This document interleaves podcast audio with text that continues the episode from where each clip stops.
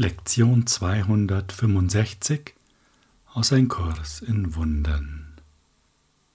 Der Schöpfung Sanftmut ist alles, was ich sehe. Schauen wir doch gleich einmal in den Begleittext zur Lektion. Ich habe in der Tat die Welt missverstanden, weil ich ihr meine Sünden auferlegte und diese auf mich zurückblicken sah. Wie grimmig sie erschienen.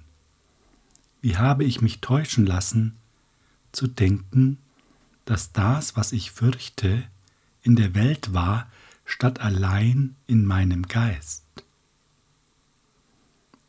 Bis hierhin wird uns einfach gesagt, wir projizieren das, was wir in uns als schuldhaft glauben und schieben es so ins Außen, dass wir scheinbar damit nichts zu tun haben. Allerdings wirkt es natürlich auf uns und das ist der große Irrtum.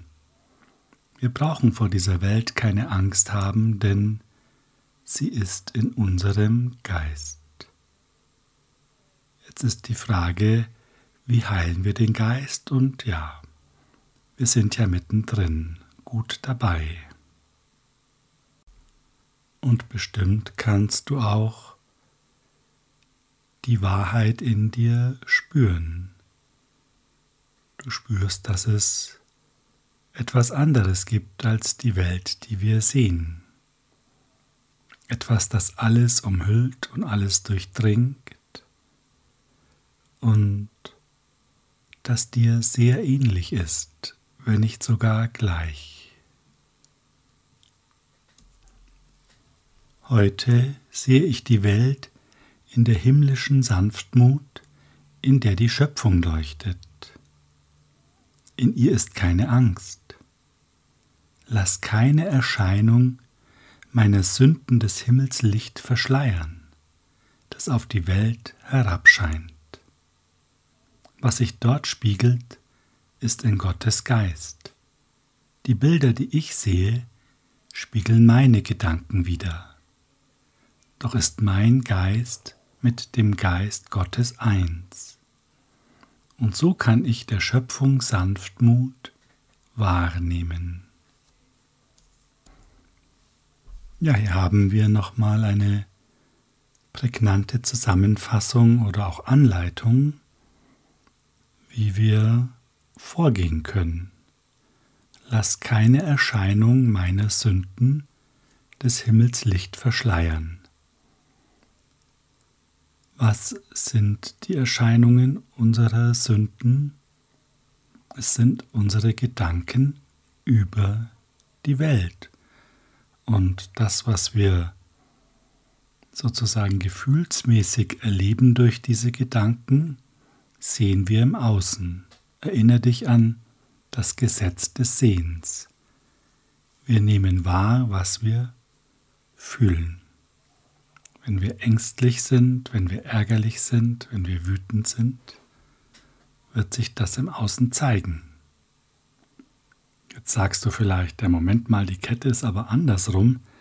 Ich sehe etwas, das mich ärgert. Also war das doch schon vorher da, oder?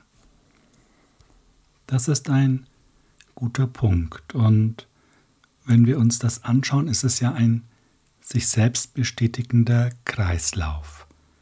Wir glauben, dass wir Trennung verursacht haben und projizieren diese schuldhaften Gedanken nach außen, weil wir damit nichts zu tun haben wollen. Jetzt wirken sie auf uns und triggern uns und dadurch sind wir ängstlich, ärgerlich, wie auch immer und dann sehen wir das auch wieder im Außen. Es ist egal, an welcher Stelle wir die Kette durchbrechen. Wichtig ist nur, dass wir es tun. Und wenn wir schauen, welche Möglichkeiten haben wir, dann haben wir eigentlich nur die Möglichkeit in dem Moment, in dem uns bewusst wird, dass wir uns über die Welt ärgern, dass wir ängstlich sind, dass was auch immer die Gedanken sein mögen und die begleitenden Gefühle, da dann einschreiten. Und ich möchte dir gerne aus dem Kapitel 31 im Textbuch etwas vorlesen, das ich als sehr hilfreich empfinde und nochmal ein tieferes Verständnis können wir dadurch entwickeln. In den folgenden Abschnitten werden ja ganz wunderbar die Themen Schuld, Vergebung und Körper miteinander verknüpft, wie sie zusammenhängen. Schauen wir es uns an. Nur Selbstankläger verurteilen. Während du dich vorbereitest, eine Wahl zu treffen, die andere Ergebnisse zur Folge haben wird, gibt es zuerst etwas, was es intensiv zu lernen gilt. Es muss zu einer Gewohnheit des Reagierens werden, die so typisch ist für alles, was du tust, dass sie zu deiner ersten Reaktion auf jegliche Versuchung und auf jede Lage wird, die sich ergibt. Ja, das ist einmal eine marketinggerechte Einleitung, würde ich sagen. Hier wird uns klipp und klar gemacht, dass wir ja das, was jetzt folgt, echt verinnerlichen müssen und es muss unsere erste Reaktion auf alles sein, bevor wir die nächsten Schritte gehen. Jetzt sind wir gespannt, oder?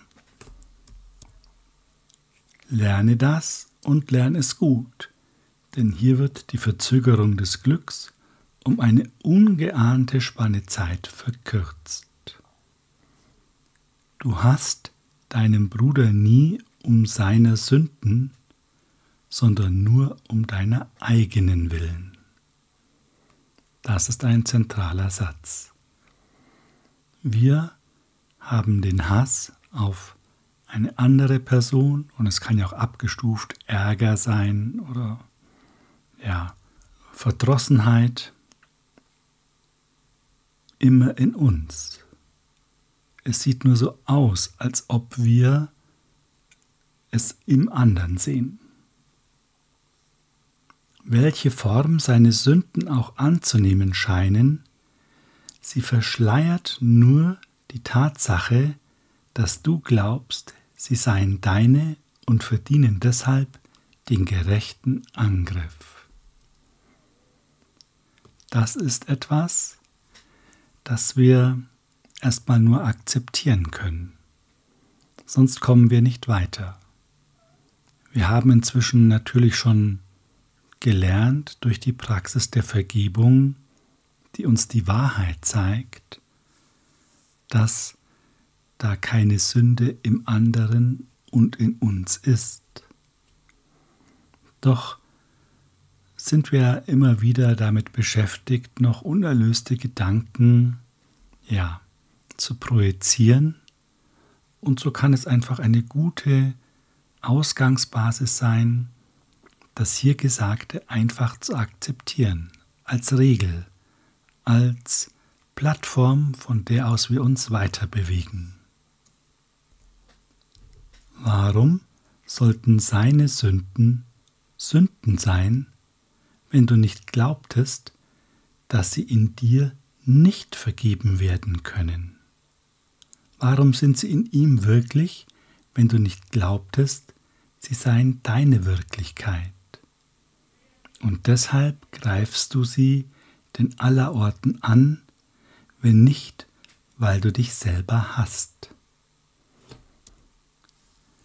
Das ist jetzt schon schwer verdaulich, denn es berührt ja unser Unbewusstes. Wir wissen nicht so richtig, was eigentlich abläuft und wie Projektion funktioniert. Wir kennen die Mechanismen nicht. Wir kennen nur die Beschreibung über den Mechanismus und dass es ihn gibt, aber wir können ihn nicht so wirklich verfolgen. Aber wir können ein wenig ehrliche Selbsterforschung betreiben, wenn wir auf jemand anderen wütend sind über das, was er sagt oder was er tut. Dann schieben wir das sozusagen weg und sagen, es ist unmöglich, wie sich diese Person verhält, das geht gar nicht. Und damit machen wir sozusagen die Schotten dicht. Jetzt ist das ganze Problem bei der anderen Person, wobei wir die Aggression in uns haben. Und jetzt können wir mal schauen, ja, wenn wir die Aggression in uns haben, hat sie dann der andere? Nein. Sie ist bei uns. Und wir können auch hinter die Aggression schauen. Es wird Angst dahinter stecken. Wir haben also Angst. Und Angst ist eine schuldgeborene Emotion. Wir regen uns also gerade tatsächlich über uns selbst auf. Auch wenn es wirklich schwer fällt, sich das einzugestehen. Keine Frage. Der Punkt ist, was uns hier im Textbuch gesagt wird, in dem Moment, in dem wir doch realisieren würden, da ist ja keine echte Schuld, deshalb kann es vergeben werden, es kann ja sofort geändert werden, würden wir nicht angreifen. Warum auch? Wir können es ja sofort bereinigen. Bist du eine Sünde? werden wir gefragt. Wann immer du angreifst, antwortest du mit Ja, denn durch Angriff erklärst du, dass du schuldig bist und geben musst, was du verdienst. Und was kannst du verdienen, außer was du bist? Wenn du nicht glaubtest, du verdientest Angriff, würde es dir nie einfallen, überhaupt jemanden anzugreifen. Weshalb solltest du auch? Was würdest du dadurch gewinnen? Was könnte das Ergebnis sein, welches du haben möchtest? Und wie denn könnte Mord dir Nutzen bringen? Ja, das heißt ja recht klar, wir sind Liebe oder Sünde. Also angenommene Sünde. Es ist ja ein Irrtum. Es ist ja nicht passiert. Aber wir glauben es eben. Und sehr interessant ist auch diese Erinnerung an, wir empfangen, wie wir geben. Und haben und sein ist das Gleiche. Wenn wir also Liebe sind, können wir nur Liebe geben und werden Liebe empfangen. Wenn wir Sünde sind, können wir nur Sünde in ihren Formen geben und werden sie empfangen. Wenn uns also etwas triggert, und es hieß ja am Anfang, wir sollen es gut lernen und es soll unsere erste Reaktion sein, dann erinnern wir uns sofort daran, wir ärgern uns über uns selbst. Es ist in unserem eigenen Geist und wir können es sofort vergeben. Wir können es sofort korrigieren. Wir brauchen nicht angreifen und somit empfangen wir auch etwas anderes, nämlich Frieden und Liebe als wenn wir eben angreifen. Sünden sind in Körpern, geht es im Textbuch weiter. Sie werden nicht im Geiste wahrgenommen, sie werden nicht als Zweck, sondern als Handlungen gesehen. Der Körper handelt, der Geist nicht. Deswegen muss der Körper um dessen Willen, was er tut, im Unrecht sein. Er wird nicht als ein passives Ding gesehen, das deinen Befehlen gehorcht und von sich aus gar nichts tut. Wenn du Sünde bist, bist du ein Körper, denn der Geist handelt nicht. Und der Zweck muss im Körper sein, nicht im Geist. Der Körper muss von sich aus handeln und sich selber motivieren. Wenn du Sünde bist, schließt du den Geist im Körper ein und seinen Zweck gibst du nun seinem Kerkerhaus, das statt seiner handelt. Ein Kerkermeister folgt keinen Befehlen, sondern zwingt dem Gefangenen Befehle auf.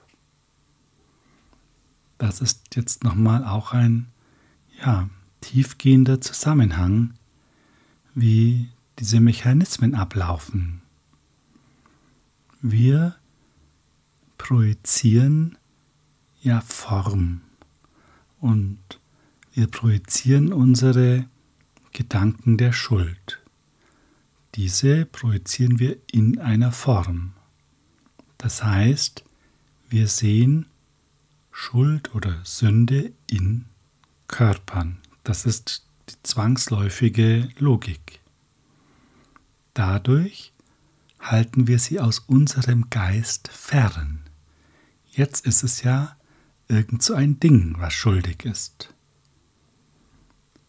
Das, heißt, der Satz, sie werden nicht als Zwecke, sondern als Handlungen gesehen. Das heißt, wenn wir den Zweck der Form erkennen würden, dass er die Projektion der Schuld ist, um uns freizuhalten, würde das Spiel gar keinen Spaß machen. Ja, wir würden es nicht tun, weil es wäre dämlich. Wir würden ja sofort das durchschauen und merken, okay, das Problem liegt bei uns.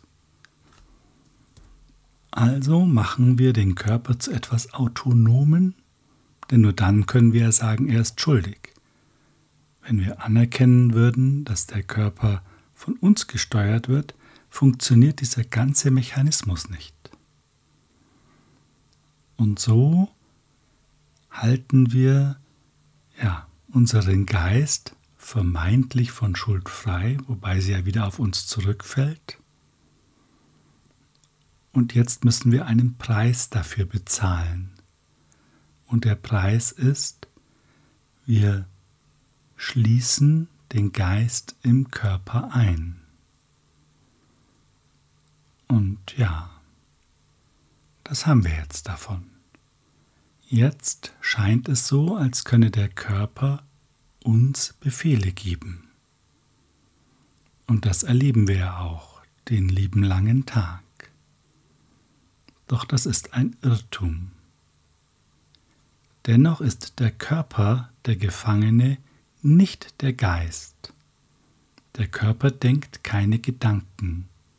Er hat keine Macht zu lernen, zu verzeihen oder zu versklaven. Er gibt keine Befehle, denen der Geist dienen muss, noch legt er Bedingungen fest, denen er gehorchen muss. Er hält nur den willigen Geist gefangen, der dort verweilen möchte. Er erkrankt auf das Geheiß des Geistes, der sein Gefangener werden möchte und er wird alt und stirbt, weil jener Geist in sich selbst krank ist. Lernen ist das Einzige, was Veränderung verursacht. Deshalb könnte sich der Körper, wo kein Lernen stattfinden kann, niemals ändern, es sei denn, der Geist zieht vor, dass der Körper seine Erscheinung verändere, um dem Zwecke zu entsprechen, den der Geist ihm gibt. Denn der Geist kann lernen und dort wird jede Änderung vorgenommen. Und das ist das, was wir tun. Wir lernen. Und es verändert sich. Und das spürst du auch schon. Wir sind bei Lektion 265. Und es hat sich schon viel verändert. Du spürst schon ganz anders. Du hast eine andere Form der Gewissheit und folgst diesem Weg weiter. Du bist magisch angezogen von der Wahrheit. Und das trägt dich auch über die schwierig scheinenden Situationen hinweg. Unsere Hoffnung liegt also im Lernen und der Vergebung, die wir erlernen und so tatsächlich die Sanftmut sehen, die im Allen enthalten ist. Denn wenn wir keine urteilenden Gedanken mehr haben, oder besser gesagt, die können ja da sein, aber sie interessieren uns nicht, weil wir verbunden sind und die wahren Gedanken empfangen bzw. diese annehmen, dann können wir nur Sanftmut sehen. Denn wir sind Sanftmut und das geben wir und das empfangen wir. Ja, und lass uns nach diesen vielen Worten die Lektion sanft ausklingen.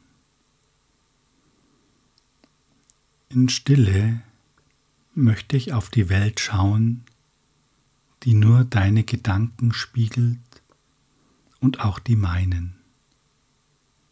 Ich will mich daran erinnern, dass sie dasselbe sind, dann werde ich der Schöpfung Sanftmut sehen.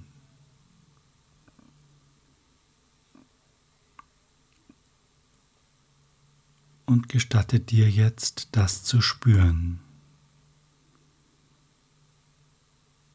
Öffne deinen Geist. Erfahre die Weite und Freiheit deines Geistes. Erfahre die Weite und Freiheit von dir selbst.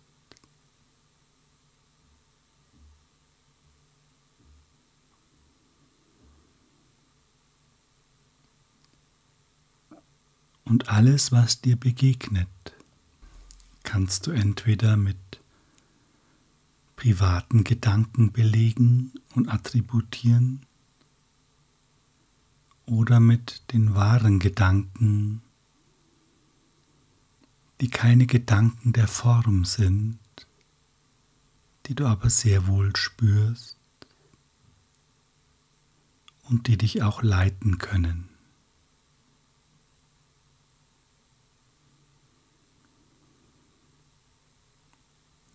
Egal welche Situationen dir heute begegnen,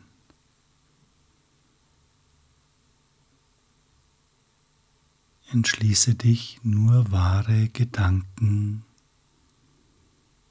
zu empfangen. Deine wahren Gedanken.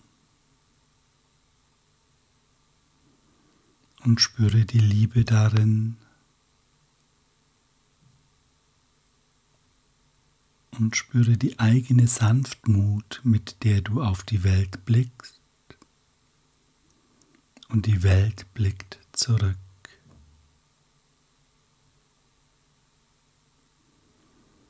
Und wenn dich etwas triggert, erinnere dich, es ist in deinem Geist und es zeigt sich, damit du es in deiner Sanftmut heilst. Das ist alles, was es zu tun gibt. Erinnere dich, du herrschst über deinen Geist, über den allein du herrschen musst.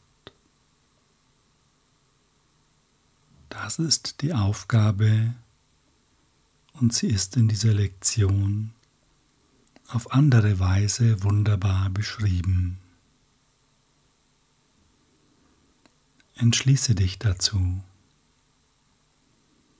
Du kannst das, du bist dazu bereit.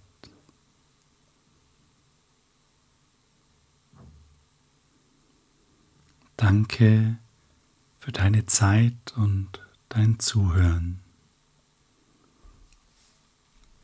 Habe einen liebevollen Tag in der Stärke deiner Sanftmut.